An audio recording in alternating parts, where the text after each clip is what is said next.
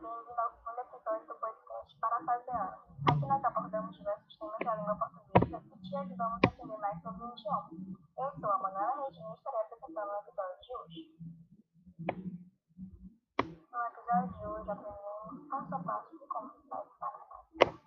Para fazer um bom parágrafo é necessário estruturá-lo de modo adequado permitindo que o sujeito se construa de modo fluido e claro.